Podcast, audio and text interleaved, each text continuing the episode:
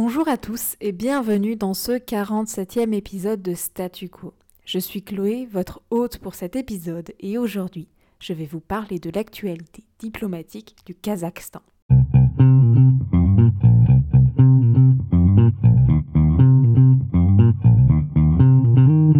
Je m'excuse tout d'abord pour le son, j'ai oublié mon micro, j'en utilise un autre. Revenons au Kazakhstan. Le Kazakhstan est un pays d'Asie centrale et est une ancienne république soviétique, c'est-à-dire que le Kazakhstan faisait partie de l'URSS avant son éclatement en 1991. Le Kazakhstan a fêté la nouvelle année dans la violence. Depuis le dimanche 2 janvier 2022, d'importantes manifestations ont été organisées pour protester notamment contre la hausse des prix du gaz. En réponse à ces manifestations, le président du pays, Kassim Jomar Tokayev, a renvoyé son gouvernement le 5 janvier et a déclaré l'état d'urgence dans tout le pays. Le gaz, dont la hausse du prix a mis le feu aux poudres des manifestations, est pourtant produit directement dans le pays, qui est la 13e place des plus grands producteurs mondiaux de gaz naturel.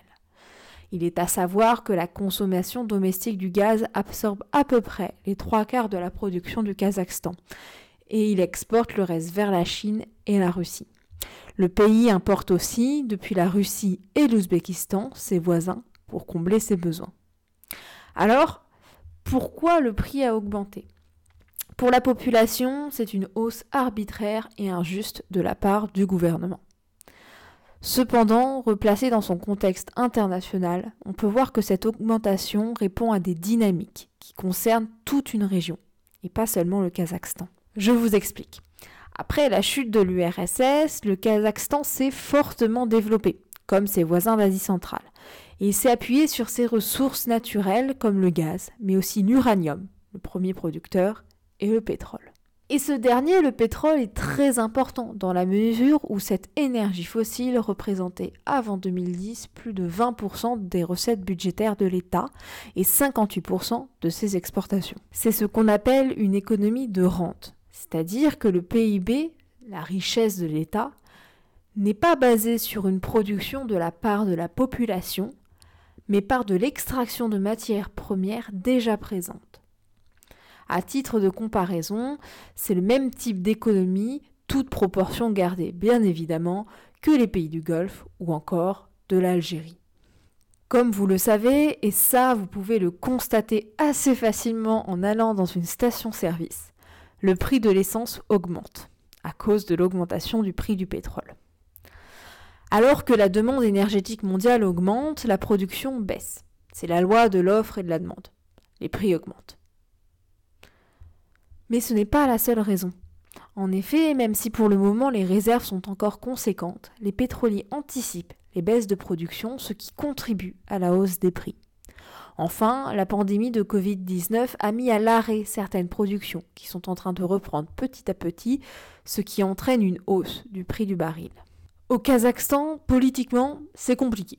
De 1991 à 2019, le Kazakhstan a eu un président autoritaire, Nursultan Nazarbayev.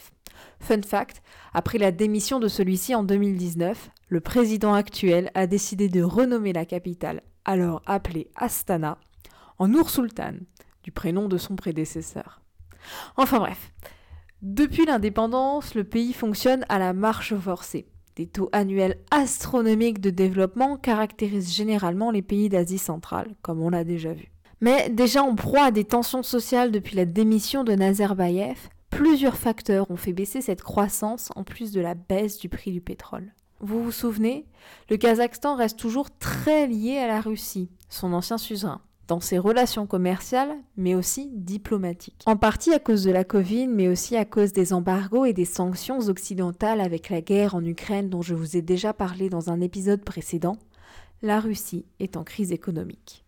Pour faire un bref passage sur l'économie russe, c'est une économie semi-rentière, c'est-à-dire que son pilier principal est une ressource énergétique, le pétrole, mais ce n'est pas le seul mode de financement de l'État. S'étant associé à l'OPEP, l'organisation des pays exportateurs de pétrole, dans le but de réduire l'extraction de pétrole afin de contrôler la hausse des prix, le budget étatique de la Russie en a pris un coup. Les denrées alimentaires avaient alors augmenté, le pouvoir d'achat des ménages russes a baissé. Vous voyez le tableau. Et cela a eu un impact sur le Kazakhstan qui a vu la dévaluation du tange kazakh et une forte inflation.